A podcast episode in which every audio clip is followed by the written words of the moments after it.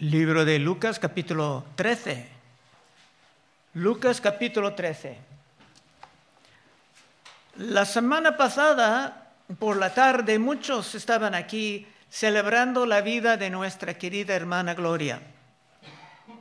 Y escuchando todos, unos que vinieron de lejos, de otras ciudades y hasta otros países, era más y más evidente que Gloria vivía una vida fructífera en el Señor. Y tenemos un pasaje delante de nosotros que va a revelar, ojalá, lo que Dios quiere de nosotros. Hasta en el Testamento Antiguo hay citas conocidas como Micaías 6:8. Oh hombre, Él te ha declarado lo que es bueno. ¿Y qué pide Jehová de ti? Solamente hacer justicia, amar misericordia y humillarte ante, ante tu Dios. Y avanzando en estos conceptos, todos nosotros podemos alcanzar como gloria nuestra vida fructífera. Versículo 1. En este mismo tiempo estaba ahí algunos que le contaba acerca de los galileos cuya sangre Pilato había mezclado con los sacrificios de ellos. Cristo era de Galileo y unos que eran de Jerusalén presentaban ese masacre para pedir su opinión sobre esto. Lo que pasaba con Poncio Pilato. Y no podemos decir mucho sobre esto porque no tenemos muchos detalles revelados, pero era obviamente durante la Pascua cuando los hermanos pudieran ayudar en la preparación de sus sacrificios y es probable que estos estaban involucrados en un motín en contra de los romanos o por lo menos eran sospechados por esto. Pero Cristo va a emplear el evento para desarrollar su tema. Versículo 2. Respondiendo Jesús les dijo, ¿pensáis que estos Galileos, porque parecieron tales cosas, eran más pecadores que todos los Galileos? Esto está en contra de una gran tentación de mirar a diferentes catástrofes y concluir que sus víctimas eran seguramente culpables de grandes ofensas para sufrir algo tan terrible. Esa manera de pensar era muy común en la historia de la fe. Hay un ejemplo clásico que encontramos en Juan 9.1. Al pasar Jesús vio a un hombre ciego de nacimiento y le preguntaron sus discípulos diciendo, Rabí, ¿quién pecó? ¿Este o sus padres? Para que haya nacido ciego. Solamente dos opciones, ¿verdad? Él o sus padres. ¿Y cómo pudo ser él si ni estaba nacido? Respondió, respondió Jesús, no es que pecó este ni sus padres, sino para que las obras de Dios se manifiesten en él. Es cierto que todas las calamidades, enfermedades y hasta la muerte son consecuencias de la gran transgresión de Adán y Eva. Pero no es correcto para nosotros tratar de juzgar la gente por los accidentes o las enfermedades que sufran. La providencia de Dios, su gran plan, es para nosotros inescrutable. ¿Qué quiere decir? En muchos casos no lo podemos entender lo que Dios está haciendo. No es justo pensar que sabemos exactamente por qué algo está pasando. Y esto era muy claro en el caso de, Job, en su libro. Job vivía una vida intachable. Y de repente se perdió sus hijos y más tarde sufría terribles problemas de salud. Pero nada era castigo, sino una prueba de su fe. Sus amigos, no sé por qué se llamaron amigos, vinieron y dijeron, obviamente tú has pecado. Es tiempo de arrepentir de tu pecado. Dios dice, no tenía pecado. Y esto es una buena aplicación de lo que dice en Mateo 7.1. No juzguéis para que no seáis juzgados. Porque con el juicio con que juzgáis seréis juzgados. Si tú andas juzgando, pues ese hermano está sufriendo esto, yo sé por qué. Entonces, el mismo va a pasar contigo. Porque con el juicio con que juzgáis seréis juzgados, y con la medida con que medís os será medido. ¿Y por qué miras la paja que está en el ojo de tu hermano y no echas de ver la viga que está en tu propio ojo? Y ese es el punto que Cristo está aplicando aquí. Si hay un hermano o una hermana pasando por una gran aflicción, no toca a nosotros concluir que sabemos por qué. Dos. Respondiendo Jesús le dijo, ¿pensáis que esos galileos, porque padecieron tales cosas, eran más pecadores que todos los galileos? Os digo no. Antes si no os arrepentís, todos pereceréis igualmente. Cristo va a añadir otro gran catástrofe más cerca de Jerusalén para ampliar el tema. Cuatro, o aquellos dieciocho sobre los cuales cayó la torre de Siloé. Y los mató. ¿Pensáis que eran más culpables que todos los hombres que habitan en Jerusalén? Os digo no. Antes, si no os arrepentís, todos pereceréis igualmente. Y si empiezas a meditar en ese texto, está diciendo, ninguno de ustedes tiene, merece ni un día más para vivir. Cristo estaba relacionando esto a la necesidad de estar listos por el día que va a estar delante de Dios para rendir cuentas por tu vida. Es parte del contexto que tuvimos terminando el último capítulo en Lucas 12, 57. Dijo, ¿y por qué no juzgáis por vosotros mismos lo que es justo? Cuando vayáis al magistrado con tu adversario, procura en el camino arreglarte con él. No sea que te arrastre al juez y el juez te entrega al aguacil y el aguacil te mete en la cárcel te digo que no saldrás de allí hasta que hayas pagado aún la última blanca. Era una amonestación de que es siempre sabio arreglar tus asuntos o llegar a un acuerdo antes de llegar a la corte para estar juzgado.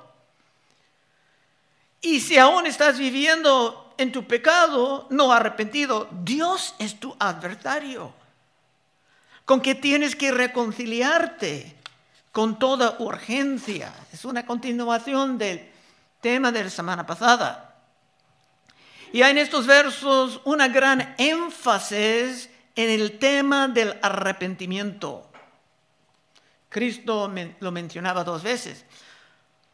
Porque muchos que continúan en el pecado no van a avanzar a una vida fructífera.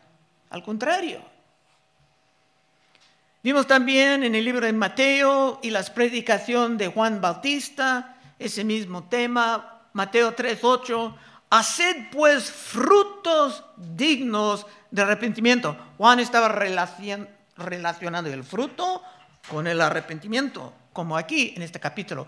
Haced pues frutos dignos de arrepentimiento y no penséis decir dentro de vosotros mismos, Abraham tenemos por padre. Porque yo os digo que Dios puede levantar hijos a Abraham aún de estas piedras.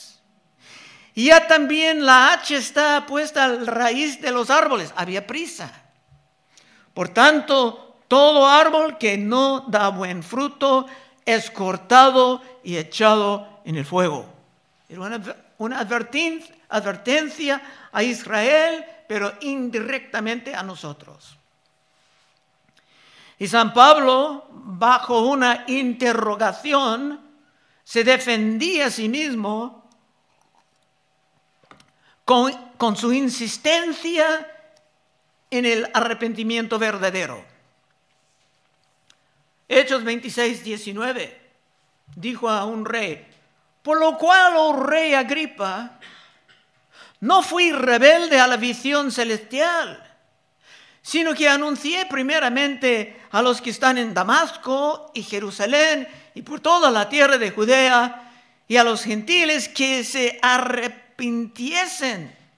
y que se convirtiesen a Dios haciendo obras digno de arrepentimiento. Juan hablaba de fruto digno de arrepentimiento, Pablo hablaba obras dignos de arrepentimiento. Y podemos concluir lógicamente que estas obras son tu vida fructífera. Otra vez dos. Respondiendo Jesús le dijo, ¿pensáis que estos galileos, porque padecieron tales cosas, eran más pecadores que todos los galileos? Os digo, no. Antes, si no os arrepentís, todos perecerán igualmente. O aquellos 18 sobre los cuales cayó la torre de Siloé y los mató, ¿pensáis que eran más culpables que todos los hombres que habitan en Jerusalén? Os digo no. Antes, si no os arrepentís, todos pereceréis igualmente. El famoso predicador de Los Ángeles Juan MacArthur fue invitado a muchos programas de televisión después de todos los que murieron por la caída de las torres de 911 en Nueva York. Y él tenía una respuesta clásica, porque todos los invitados, ¿qué debemos de aprender de esto? De esos musulmanes atacando torres, tantas personas muriendo, muchas en llamas. Dijo que todos nosotros vamos a morir. Y no podemos controlar cuándo. Y por lo tanto tenemos que vivir siempre preparados. Esto fue su mensaje. Y los que viven siempre preparados, como nuestra hermana Gloria, van a vivir su vida fructífera, como ella que descansa en paz. Seis. Dijo también esta parábola, otra. Hay tres secciones, esta es la segunda. Dijo también esta palabra, tenía un hombre una guerra plantada en su viña y vino a buscar fruto en ella y no, no lo halló. Abriendo esta parábola va a ver que Dios está llegando a mirar a la gente, a mirar a ti buscando fruto. Te puedes ver una vez más que el tema es fruto. Por lo que ese hombre ha invertido en su negocio y siendo plantado en una viña, ese árbol tenía un buen lugar, bien protegido, un lugar fértil. Siete, y dijo al viñador, y aquí, hace tres años que vengo a buscar fruto en esta higuera y no lo, no lo hallo, córtala, para que inutilice también la tierra. Es como que en un hombre de negocio estaba invirtiendo mucho y no recibiendo nada. Cuando se hace una inversión de tiempo, de dinero en algo y no recibe nada después, esto puede producir una frustración. Ocho. Él entonces respondiendo le dijo, es el hombre encargado de las plantas, Señor, déjala todavía este año, hasta que yo cabe alrededor de ella y la abone y si diere fruto, bien. Y si no, la cortarás después. Está enseñando sobre la justicia y la misericordia de Dios en una lucha. Y tiene dos aplicaciones. Número uno, estaba hablando de Israel. Cristo ya vino predicando, haciendo milagros y sanidades por tres años. Pero el pueblo aún estaba bien duro en sus tradiciones, en su rebelión, en su hipocresía. Y si no se llegaron a un arrepentimiento y rápido, se pudiera estar destruidos, como un árbol que no puede producir fruto. Y eso actualmente pasaba en el año 70, una 40, 40 años más tarde, esto pasaba con Israel. Pero hasta en el tiempo de Isaías, ese tema era vigente. La gente sabía de estas analogías, de estas parábolas. Isaías 5.1. Ahora cantaré por mi amado el cantar de mi amado a su viña. Tenía mi amado una viña en una ladera fértil, la había cercado y despedregado y plantado de viñas escogidas. Aquí se ve mucha inversión cuidadosa. Había edificado en medio de ella una torre para vigilarla. Y hecho también en ella un lagar. Y esperaba que diese uvas. Y dio uvas silvestres. Ahora pues, vecinos de Jerusalén y varones de Judá, juzgad ahora entre mí y mi viña. ¿Qué más se podía hacer a mi viña que yo no haya hecho en ella? Como esperando yo que diese uvas, ha dado uvas silvestres. Os mostraré pues ahora lo que haré yo a mi viña. Le quitaré su vallado y será consumida. Aportillaré su cerca y será hollada. Haré que desierta, no será podrada ni cavada, ni crecerán el, y crecerán cardo y espinos, y aún las nubes mandaré que no derraman lluvia sobre ella. Es el mismo concepto. Uno estaba invirtiendo, vino para ver los resultados de la inversión y no había nada. Cristo estaba presentando una amonestación muy seria es que la falta de una vida fructífera puede ser un desastre eterno. Y se puede aplicar la parábola a nosotros también, a personas individuales, quienes hemos recibido mucha instrucción, tenemos Biblias, hay hermanos que tienen dos, tres, tenemos otras herramientas teológicas, hasta nuestros teléfonos y nuestras computadoras, pero si nada de esto está llevándonos a la vida fructífera, entonces podemos estar produciendo una gran frustración en el corazón de Dios. Otra vez la parábola, 13.6. Dijo también esta parábola, tenía un hombre una higuera plantada en su viña y vino a buscar fruto en ella y no lo halló. Y dijo el viñador, he aquí hace tres años que vengo a buscar fruto en esta higuera y no la hallo. Córtala para que inutilice también la tierra. Él entonces respondió y le dijo, Señor, déjala todavía este año, hasta que yo cabe alrededor de ella y la abone, y si diere fruto, bien, y si no, la cortarás después. ¿Es posible que en tu caso, que la justicia de Dios está llamando por el fin de tus oportunidades? Pero que la misericordia está rogando por un poquito más tiempo. Pero aún la misericordia reconoce que la justicia de Dios no va a esperar para siempre déjala todavía este año hasta que yo cabe alrededor de ella y la abone. Y si diere fruto, bien. Y si no, la cortarás después. Y piénsalo, hermano, hermana, joven, la manera en que en casi todas las parábolas hablan de ese mismo tema, la importancia de tu vida fructífera. Y esto puede ser actualmente espantoso. Tal vez hay personas aquí en esta mañana que Dios estaba invirtiendo en ti por medio de la hermana Gloria. Y ahora, ¿dónde está el fruto? Y finalmente, llegando al libro de Hebreos, que habla de la apostasía, de los que han recibido tanto, hay otro ejemplo de la necesidad de producir fruto como resultado de la inversión que Dios está haciendo en nosotros. Hebreos 6:4.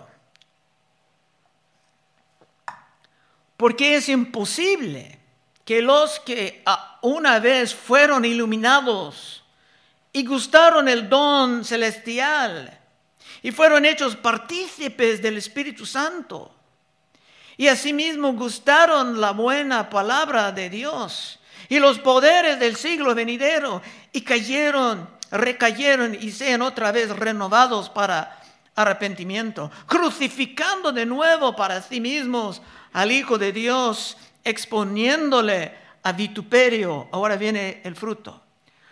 Porque la tierra que bebe la lluvia, que muchas veces cae sobre ella, inversión, y produce hierba provechosa, aquellos por los cuales es labrada, recibe bendición de Dios.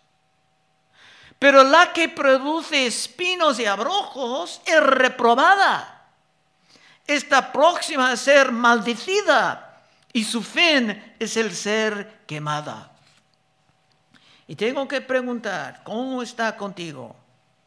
En esta mañana, hermano, hermana, joven. Si tu vida aún no está en orden, quiero orar contigo llegando al fin del servicio de esta mañana. Ahora hay una tercera parte, la parte final, sobre la hipocresía, en el mismo contexto. Los que viven en la hipocresía normalmente no tienen nada de la vida fructífera, porque andan ofendiendo el Santo Espíritu de Dios por su falta de arrepentimiento. Efesios 4:30. No os contristéis al Espíritu Santo de Dios, con el cual fuiste sellados para el día de la redención. Eso quiere decir, es posible contristecer el Espíritu de Dios. Y confieso que el mensaje de hoy está lleno de fuertes amonestaciones, pero están en el texto, claro. Pero a veces Dios va a emplear las amonestaciones como la medicina fuerte, fuerte pero buena, llamando a sus hermanos, sus amados. 10. Enseñaba Jesús en la sinagoga en el día de reposo y había ahí una mujer que desde hacía 18 años tenía espíritu de enfermedad y andaba encorvada y en ninguna manera se podía enderecer. Obviamente, no era nada fácil para esa hermana venir a la iglesia, pero en su fidelidad se levantaba y se venía para estar con los demás. Y felicito a todos ustedes que han hecho esto en esta mañana, porque en nuestros tiempos hay más y más que simplemente miren por el internet, ni tienen que salir de la cama. Miren lo que está publicado, aun cuando sería fácil para ellos venir y congregar. Otra cosa aquí es que la enfermedad de la hermana no era simplemente un asunto médico, sino que era por un espíritu. Hacía 18 años tenía espíritu de enfermedad. Era más que simplemente una enfermedad. Otra vez 10.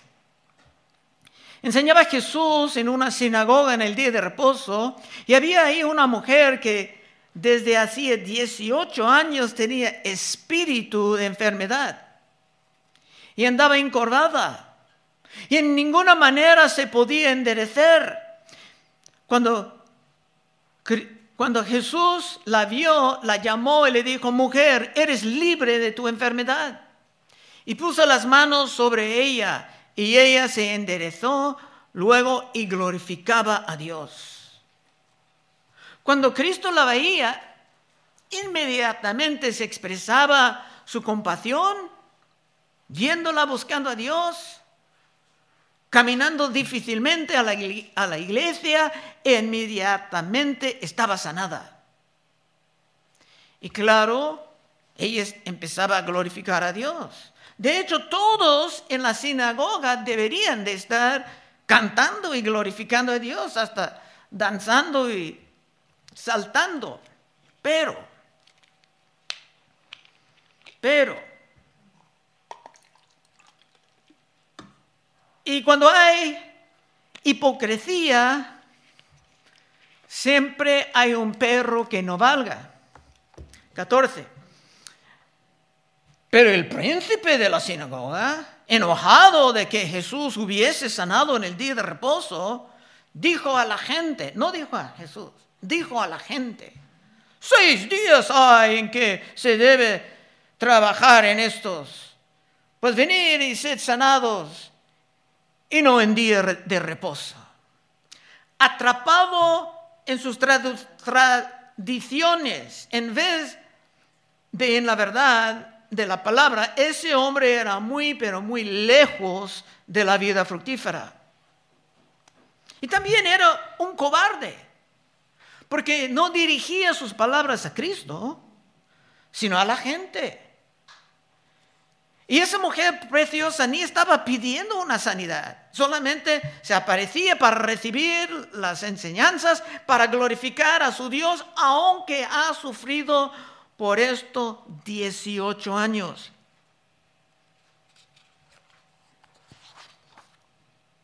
Quince. Entonces el Señor le respondió y dijo, Cristo, él no quería hablar directamente a Cristo, pero Cristo va a hablar directamente a él. Hipócrita, cada uno de vosotros no desata en el día de reposo su buey o su asno del pesebre y lo lleva a beber y esta hija de Abraham que Satanás había atado 18 años, ¿no se le debía desatar de esta ligadura en el día de reposo? Estaban abusando la ley del día de reposo. El día de reposo debe ser un gozo, un descanso, una celebración, un tiempo de estar con amigos. Pero ellos se estaban convirtiendo en una carga imposible. Cristo condenaba la hipocresía de los religiosos que tenían más consideración por sus animales que tenían por esa preciosa hija de Abraham. Y es interesante que esa enfermedad vino de Satanás. Y Cristo llamando a la hija la hija de Abraham, quiere decir que ella era creyente, salvada en Jesús, porque era hija de Abraham. Cristo dijo a algunos fariseos en el libro de Juan, ustedes son hijos del diablo. Como hija de Abraham era creyente.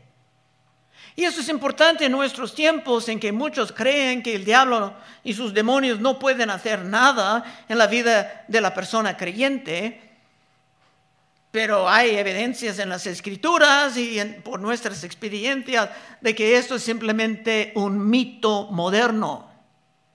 Mira cómo dice en Efesios 4:26, airaos, pero no pequéis, no se ponga el sol sobre vuestro enojo, ni deis lugar al diablo.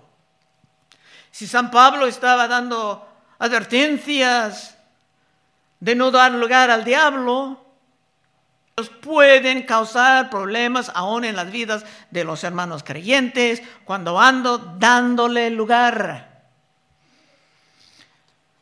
Pero si tú quieres estar libre de todo esto, humíllate y desarrolla tu vida fructífera. Última parte, 17.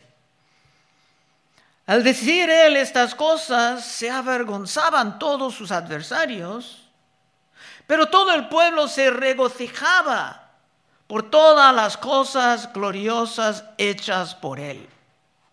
La vida fructífera siempre es causa de celebración, como vimos en la semana pasada, celebrando la vida de la hermana Gloria, que descanse en paz. Conclusión, el arrepentimiento es sumamente importante como parte del mensaje del Evangelio. Han olvidado esto por unos años en este país. Pero mira la manera en que la gran comisión está expresada en este mismo libro de Lucas, llegando casi al fin del libro, en capítulo 24, versículo 46, son palabras rojas en la Biblia, Cristo hablando, y con esto estamos cerrando. Y les dijo, así está escrito, y así fue necesario que el Cristo padeciese y resucitase de los muertos al tercer día y que se predicase en su nombre. ¿Qué es lo que debemos de predicar? ¿Qué es el Evangelio? Y que predicase en su nombre el arrepentimiento y el perdón de pecados. Primero arrepentimiento y después el perdón, porque no hay perdón sin arrepentimiento, lo siento. Y que predicase en su nombre el arrepentimiento arrepentimiento y el perdón de pecados en todas las naciones, comenzando en Jerusalén. Y si tú aún no tienes ese arrepentimiento en su nombre, entonces queremos orar para ti cerrando el servicio. Vamos a orar. Oh Padre, te damos gracias por otra instrucción adorativa en tu palabra, Señor. Ayúdanos, Señor, a vivir en serio a ver la necesidad de la santidad, del arrepentimiento, para actualmente vivir en una vida fructífera que podemos ver en algunas personas como ejemplos en nuestra iglesia. Levanta más y más, pedimos en el nombre de Cristo. Amén.